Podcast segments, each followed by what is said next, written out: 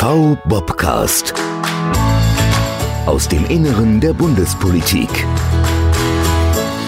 Liebe Hörerinnen und Hörer, wir sind zurück. Sie mussten nun aus Urlaubs- und anderen Gründen ein paar Wochen auf uns verzichten, aber da sind wir nun wieder.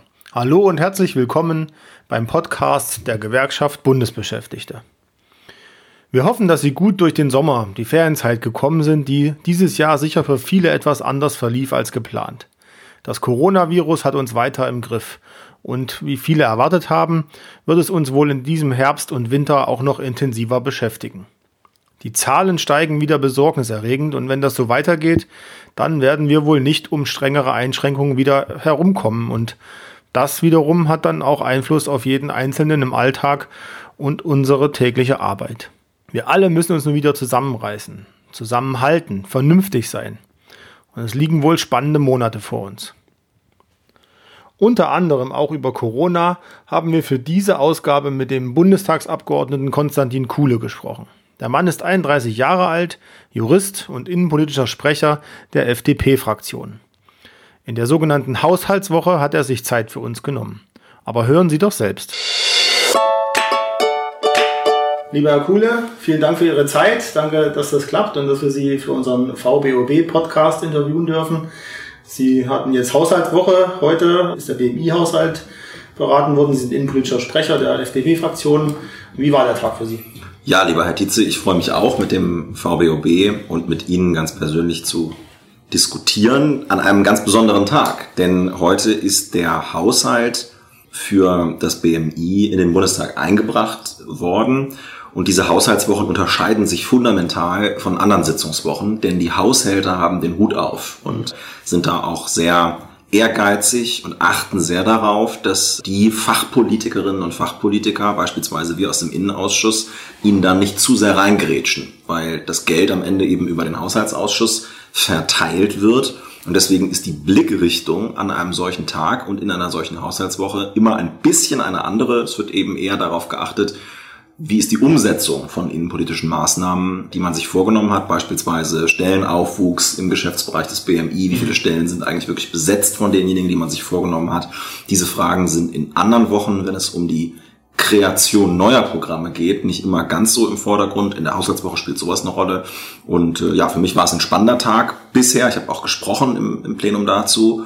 Und man muss dann, wenn man wieder im Büro zurück ist, wo wir uns jetzt auch treffen, erstmal das verarbeiten, was man ja. da alles wahrgenommen hat in, in der so Debatte. Einer, in so einer Debatte ist dann wahrscheinlich auch viel Show. Klar. Und die Arbeit muss. fängt, jetzt wahrscheinlich, also im Kleinen dann an, oder? Jetzt wird, hart verhandelt um Stellen oder das oder läuft das dann eher mit den Haushältern noch wie? Was haben Sie für einen Einfluss als Innenpolitiker dann da? Also es ist so, dass die Haushälter eine ganz eingeschworene Gemeinschaft sind und äh, die gelten sogar als einander näherstehend als gegenüber ihren Fraktionskollegen. Also ich war noch nie im Haushaltsausschuss, äh, bin jetzt das erste Mal im Deutschen Bundestag seit drei Jahren, also seit der Bundestagswahl 2017, gehöre in dieser Zeit im Innenausschuss an. Und äh, wenn man mit Kolleginnen und Kollegen aus dem Haushaltsausschuss spricht, dann legen die Wette auf, dass das eine ganz eingeschworene Gemeinschaft ist und dass man da auch am Anfang genau gesagt kriegt, also passt mal auf, es wird immer Leute geben, die wollen noch eine Sporthalle bei sich vor Ort haben, die wollen noch eine zusätzliche Autobahnabfahrt äh, oder äh, mehr Stellen für eine Behörde, die zufälligerweise ihren ja. Sitz im Wahlkreis hat.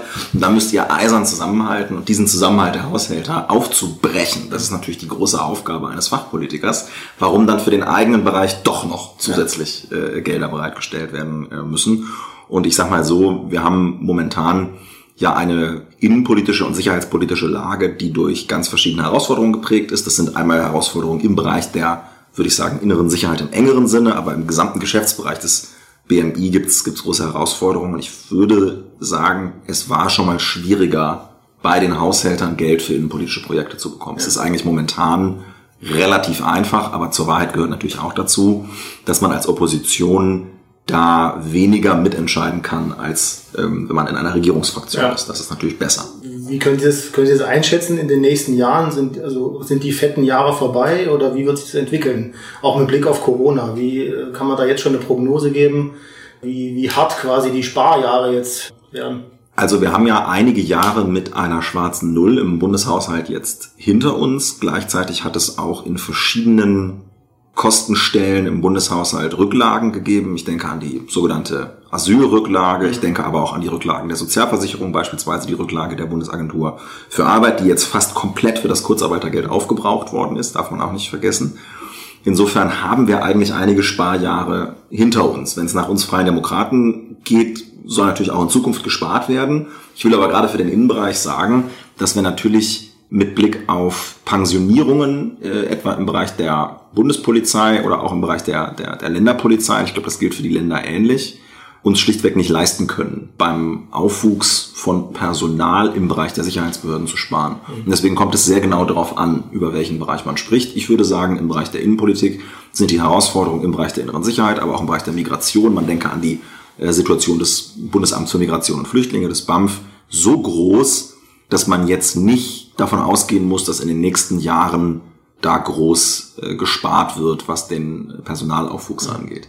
Ich würde mir eher wünschen, dass die Stellen, die man ankündigt seitens der Bundesregierung, dass die dann auch zügig besetzt werden. Und vielleicht darf ich das als letzten Punkt noch sagen. Wir haben auch bei mir im Team schon viele Stunden damit verbracht, herauszufinden, wie sich unterschiedliche Ankündigungen von Stellenaufwüchsen eigentlich zueinander verhalten. Also ich glaube, so ein neuer Innenminister, der muss immer erstmal eine Pressekonferenz geben, wo er sagt, jetzt gibt es 10.000 zusätzliche Stellen bei der Polizei.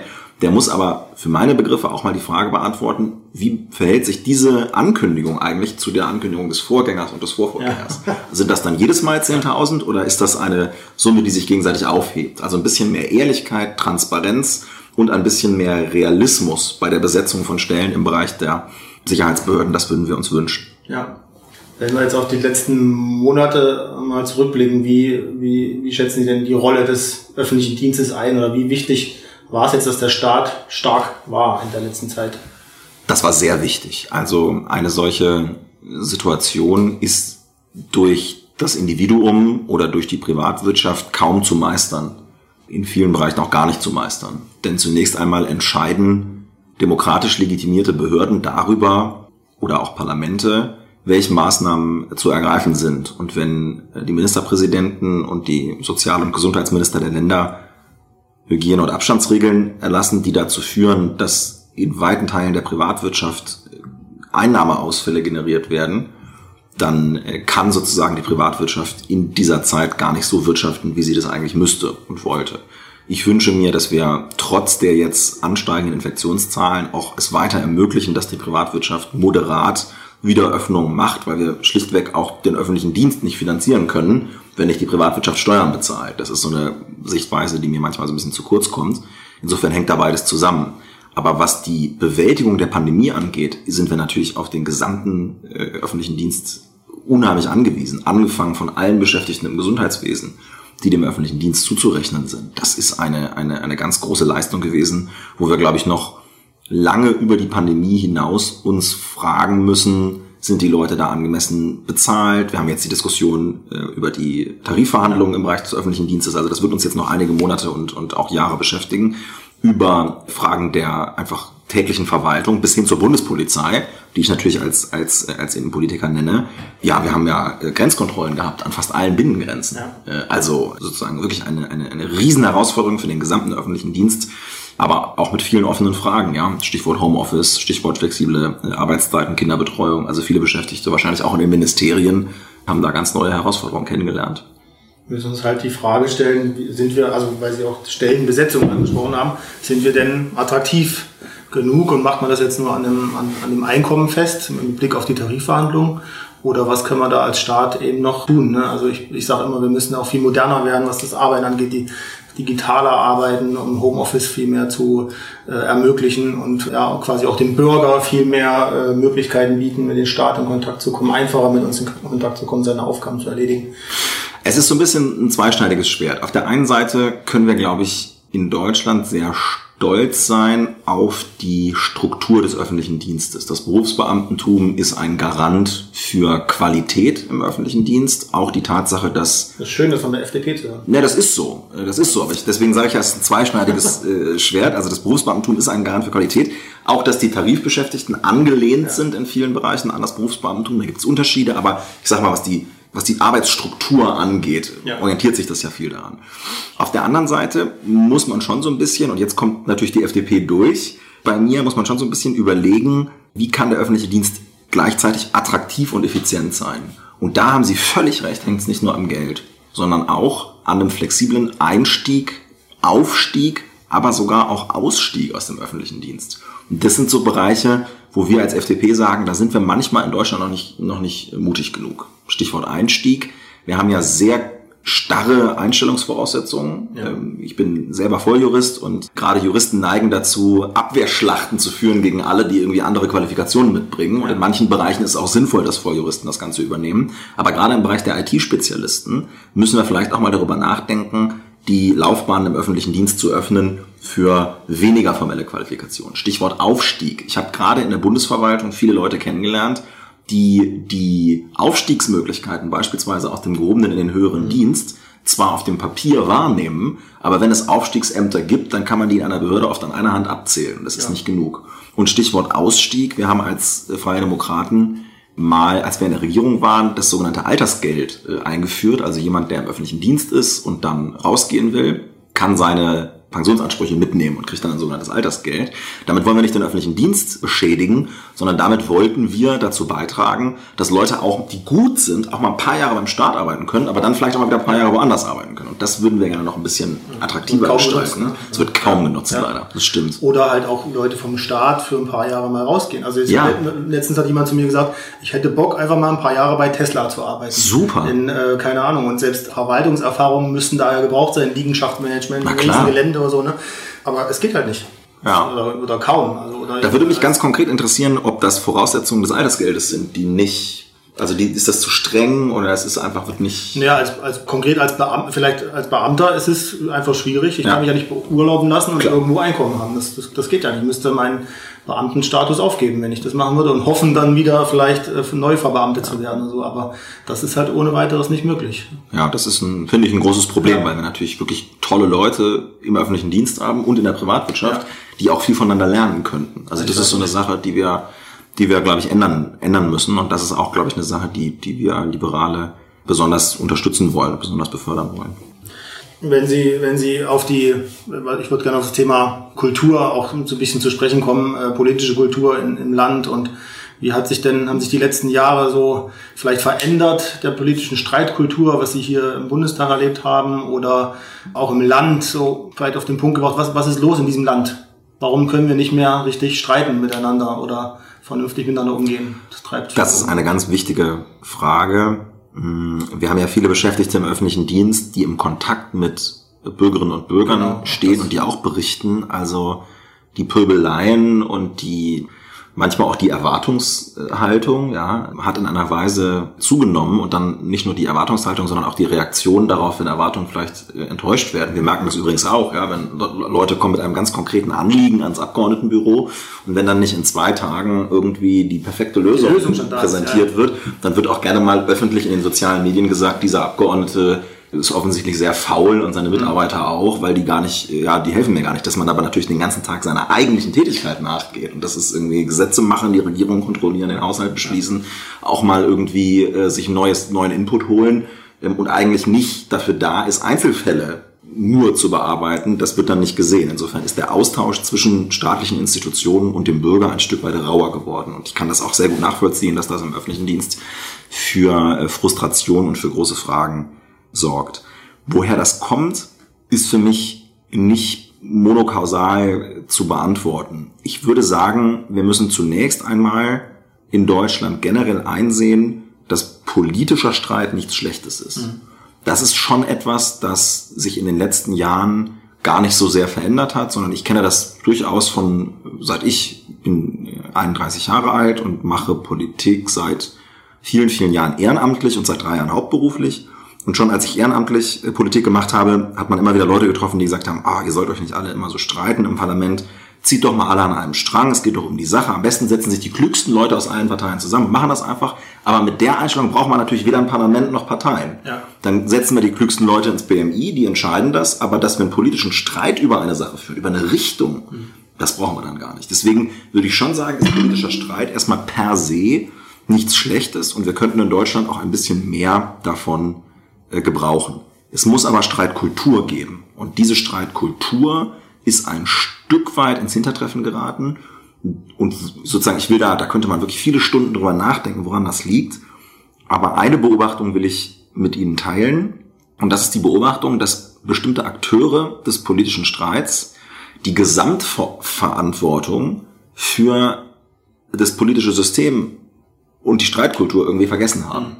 Also wenn ich sage, ich bin mit dir, bin, bin, bin anderer Meinung als du, aus folgenden inhaltlichen Gründen, dann ist das was anderes, als wenn ich sage, ich bin mit dir nicht einer Meinung aus folgenden Gründen und außerdem glaube ich, dass du wahrscheinlich von irgendwem bestochen worden bist, in die eigene Tasche wirtschaftest und deine Familie hängt da auch noch dran und noch fünf weitere Sachen sage, von denen ich weiß, dass sie Quatsch sind, aber irgendwas bleibt schon kleben.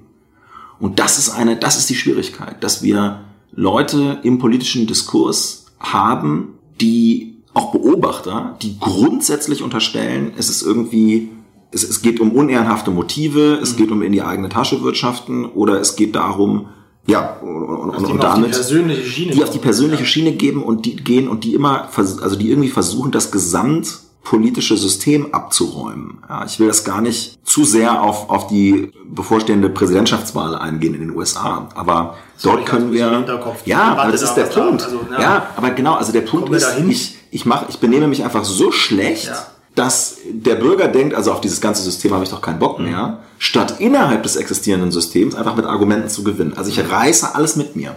Ich, ich, ich reiße alle, alle, die ganze Tagesordnung, äh, die ganze Institution reiße ich mit runter durch mein Verhalten, weil ich mir erhoffe, weil ich vielleicht im Amt bin oder weil ich vielleicht als Erster auf der Rednerliste stehe, weil ich einfach eine Gelegenheit habe, einen, einen Punkt zu machen.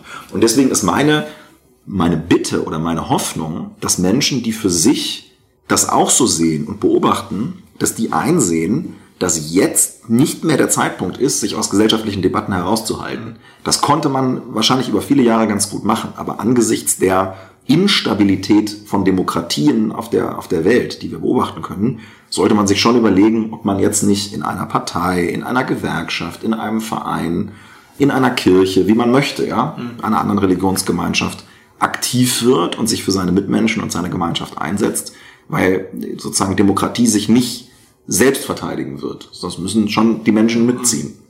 Hat Corona da was, also sowohl im Verhältnis Bürger-Staat, aber Bürger-Politik, hat da Corona was verändert oder wo führt uns das vielleicht sogar noch hin, wenn das noch, wenn wir nicht nächstes Jahr einen Impfstoff finden?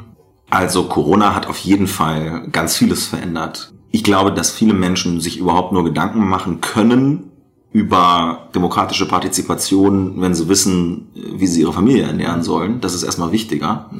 Und sozusagen, ich kann mir nicht äh, Gedanken machen, wie schön es wäre, eine nette Streitkultur im Parlament zu machen, wenn ich gerade meinen Job in einem Zuliefererbetrieb für die Automobilindustrie verloren habe. Ja, dann ist das sozusagen einfach eine Frage der, der Priorität. Und Corona hat eine solche wirtschaftliche Krise ausgelöst. Teilweise hat Corona auch einfach bestehende wirtschaftliche Probleme verstärkt. Ja. Also vieles in dem Bereich wäre wahrscheinlich ohnehin passiert, aber jetzt ist sozusagen ja eine, eine, eine Situation eingetreten, die das quasi nochmal äh, ankurbelt. Und deswegen ist, es sind, glaube ich, heute im Jahr, im Herbst 2020 mehr Menschen mit Existenzängsten, mit Perspektivlosigkeit befasst, als das in vielen Jahren zuvor der Fall war. Und das wirkt sich natürlich auf die politische Kultur im Land aus. So entsteht dann Hass oder also wo ja, ich will das gar nicht als also woher kommt die Wut? Es entsteht auch also das ich würde das gar nicht ich glaube es überlappt sich ja. teilweise, aber gar nicht also es gibt Leute, denen geht es sehr sehr schlecht mhm. und die stellen einfach Fragen und wollen einfach Hilfe haben und wollen einfach, dass man ihnen, dass man ihnen hilft. Und dann geht's Leute, gibt's Leute, denen geht's total gut, ja, äh, materiell, und die äh, laufen mit der mit der Reichsflagge auf die Reichstagstreppe. Ja, also sozusagen, ich glaube, genau, Genau, man sagt da gar nicht drauf. Ja, das ist so. Also ich glaube, dass das, dass die Frage, also dass die Tatsache, dass Corona eine Wirtschaftskrise befeuert, das Potenzial hat, die politische Kultur im Land zu verändern, aber die Veränderung der politischen Kultur im Land und die Gefahr für die Demokratie besteht unabhängig davon. Also es gibt eine Beziehung, aber es ist nicht sozusagen nicht deckungsgleich, äh, würde ich sagen. Sehen Sie politische Fehler oder, oder hätten Sie hätte man was anders machen sollen im Umgang mit der Pandemie?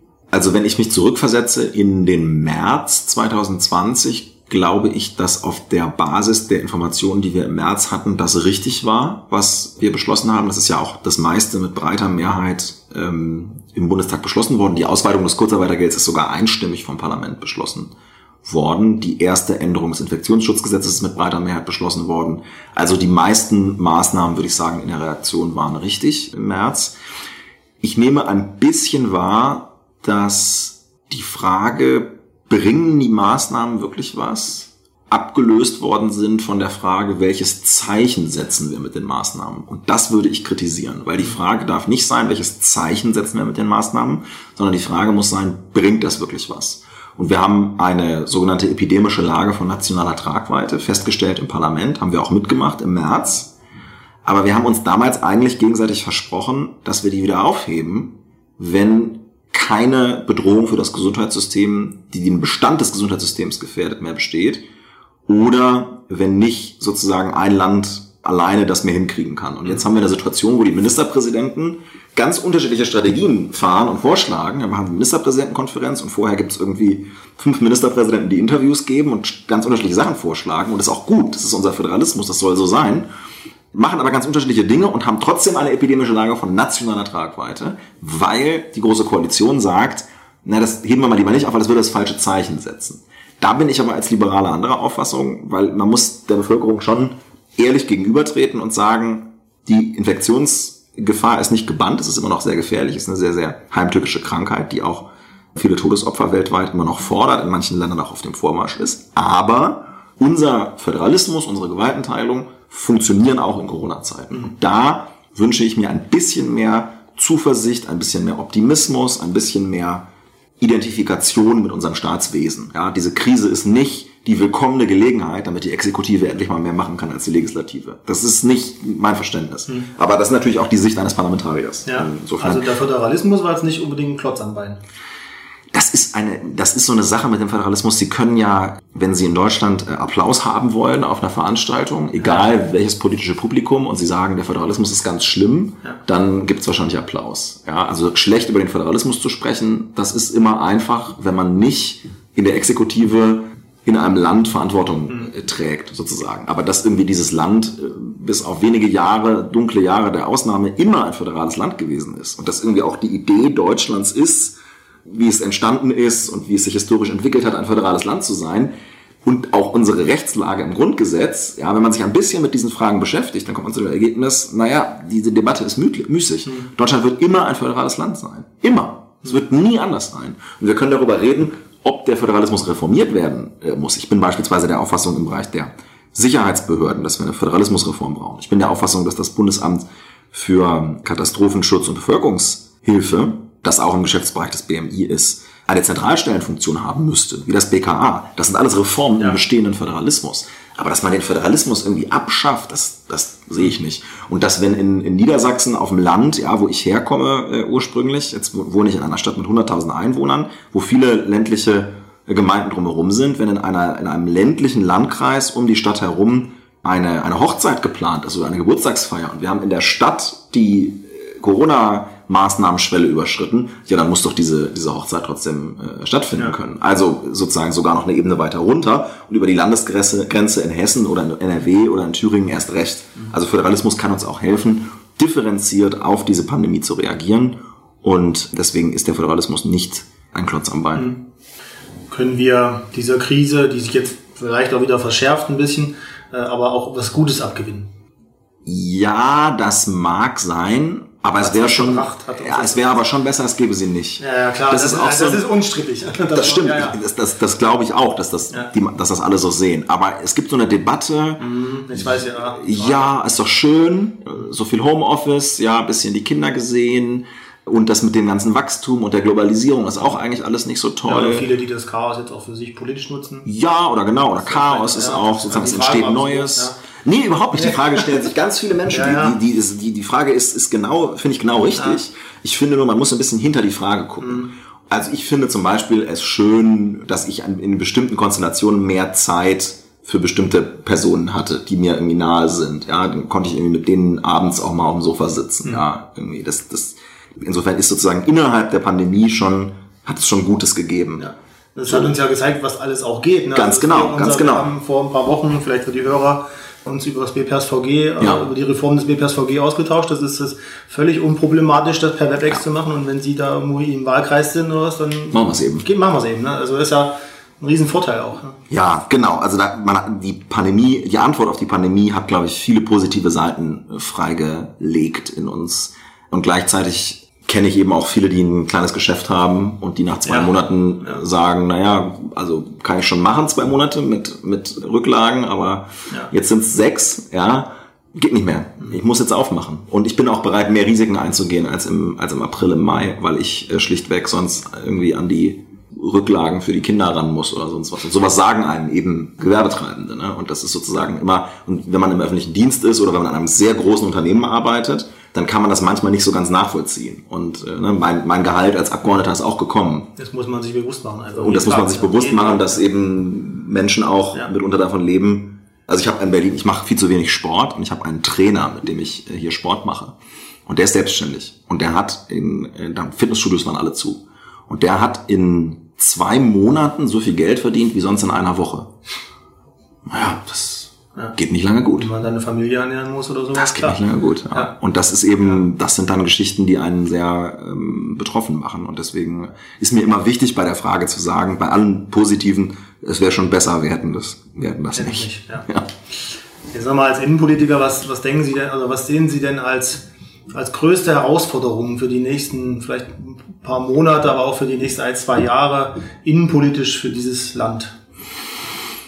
Also das Schöne am Bereich der Innenpolitik, am Innenausschuss, auch am BMI, ist ja wirklich die Vielfalt an, äh, an Aufgaben. Und äh, man könnte da sehr, sehr viele Punkte äh, nennen, aber ich will es vielleicht auf einige wenige äh, beschränken. Erstens ist es das Thema des Asylsystems in Deutschland und in Europa. Wir haben nach wie vor eine Migrationslage, die ungelöst ist, eine Situation, in der Politiker dann sagen, ja, wartet mal ab, wir arbeiten an einer europäischen Lösung und die Bürger rollen mit den Augen und wissen, na, das sagt er jetzt wieder, weil äh, man das sagen muss. Aber was ist damit eigentlich gemeint, ist die, ist die große Frage.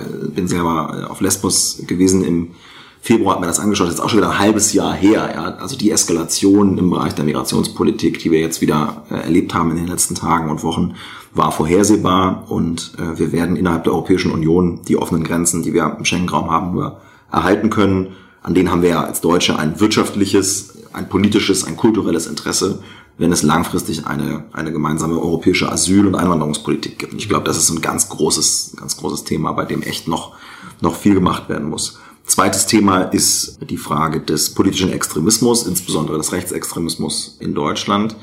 Alleine der Mord an Walter Lübcke, die Terroranschläge von Halle und Hanau sind ja Ereignisse, wo man dann, wenn man im Innenausschuss sitzt, ähm, entweder eine Sondersitzung in Berlin hat oder man fährt dann nach Berlin, weil eine stattfindet und man ist sozusagen mittendrin in dieser, und dann kommen Vertreter der Sicherheitsbehörden, Vertreter des Ministeriums berichten darüber und das nimmt einen schon sehr mit. Und ich, dass das möglich ist, dass, also, ja. ja dass jemand ermordet wird, das ist, ja, dass das, das verschiebt ja Grenzen irgendwie.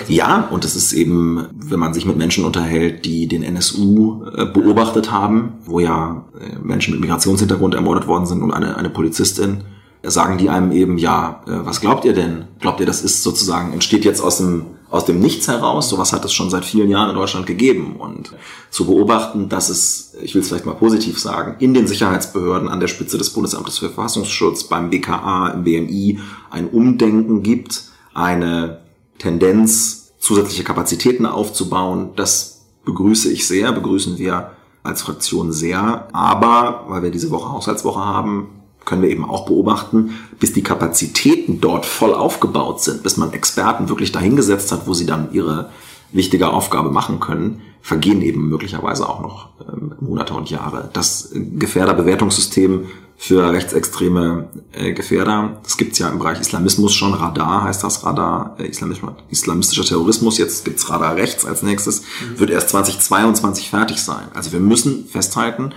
die größte Bedrohung für unsere innere Sicherheit ist der rechtsextreme, rechtsextrem motivierte Terrorismus. Aber wir sind noch nicht so gut aufgestellt, wie wir eigentlich aufgestellt sein müssten, obwohl eigentlich alle Akteure wissen, dass wir in diese Richtung gehen müssen. Aber es dauert eben, wenn man es ordentlich macht, äh, dauert es eben ein bisschen. Das ist so ein, so ein anderes Thema. Und ich will vielleicht noch als, als dritten Aspekt nennen, die Frage der Verlagerung von Extremismus und Kriminalität ins Internet. Ähm, wir haben eine sehr intensive Diskussion über Sicherheitsbefugnisse, äh, Bundesamt für Verfassungsschutz beispielsweise, möchte neue Befugnisse haben, aber auch die Frage der Kriminalität im Internet, das ist einfach auch eine Sache, die, glaube ich, in den nächsten Jahren noch mehr zunehmen, zunehmen wird. Und man kann von diesen drei Themen dann unterschiedlichste Ableitungen machen, die, die, ja, da kann man wahrscheinlich jeweils eine eigene Folge zu machen.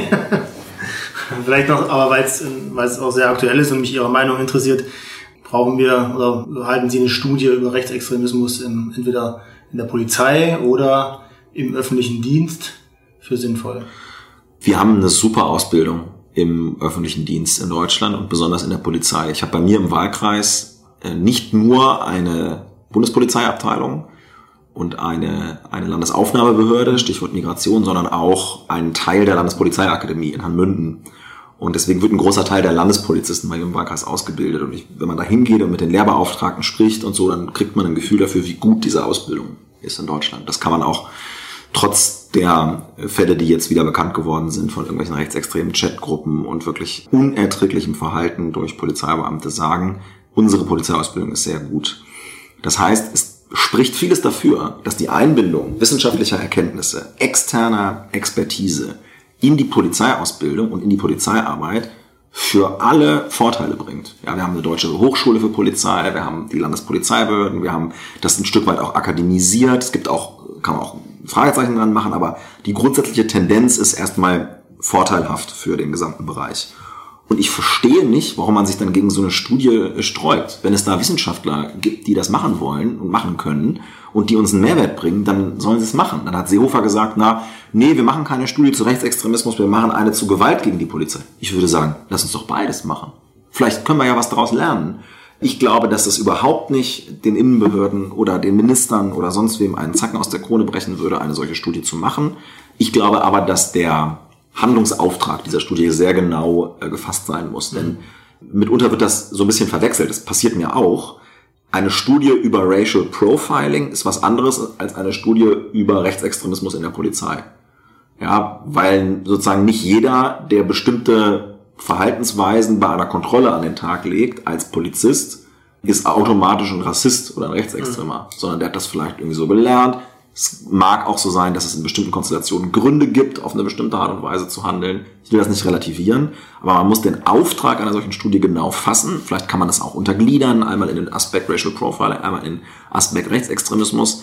Aber wir haben ein Problem bei der Aufarbeitung der Datenlage und der Informationen das zeigt sich an der Weigerung hinsichtlich dieser Studie. Es zeigt sich aber auch daran, dass der Lagebericht zu Rechtsextremismus im öffentlichen Dienst viele äh, Monate jetzt zu spät gekommen ist. Und wir haben ihn immer noch nicht. Also die Presse hat ihn schon. Freut mich sehr, können Sie machen. Habe ich auch überhaupt kein Problem mit. Nur ich habe ein Problem damit, dass wir es nicht haben als Parlament. Weil dann ist irgendwie so ein bisschen Ungleichheit und dann können wir auch nicht darüber diskutieren. Müssen wir in der Presse lesen. Müssen uns dann, genau, oder nächste Woche die Pressekonferenz uns ja, angucken. Ja. Werde ich dann tun, aber ist halt schade. Ja, verständlich. Ja, vielen Dank. Sehr gerne. Das war ein schönes Gespräch. Äh, ja, vielen Dank. Danke. Alles Gute für nächstes Jahr vor allem. Dankeschön. Für Sie auch. Wieder ins Rennen. Das haben wir Klar, ja. gehört äh, mit, mit großer Mehrheit im Wahlkreis. Wahlkreis, genau. Viel Erfolg, alles Gute und auf weitere gute Zusammenarbeit. Vielen Dank und ich freue mich auf viele spannende weitere Begegnungen mit dem VBOB. Viel Erfolg weiterhin. In der nächsten Ausgabe, in circa zwei Wochen, sprechen wir mit der innenpolitischen Sprecherin der Grünen, Irene Mihalic, und wollen uns etwas genauer mit der geplanten Reform des Bundespersonalvertretungsgesetzes auseinandersetzen. Mit Lob, Kritik, Ideen oder Anregungen schreiben Sie uns doch gern an podcast.vbob.de. Sagen Sie gern weiter, dass es uns gibt und bleiben oder werden Sie gesund. Ihr VBobcast.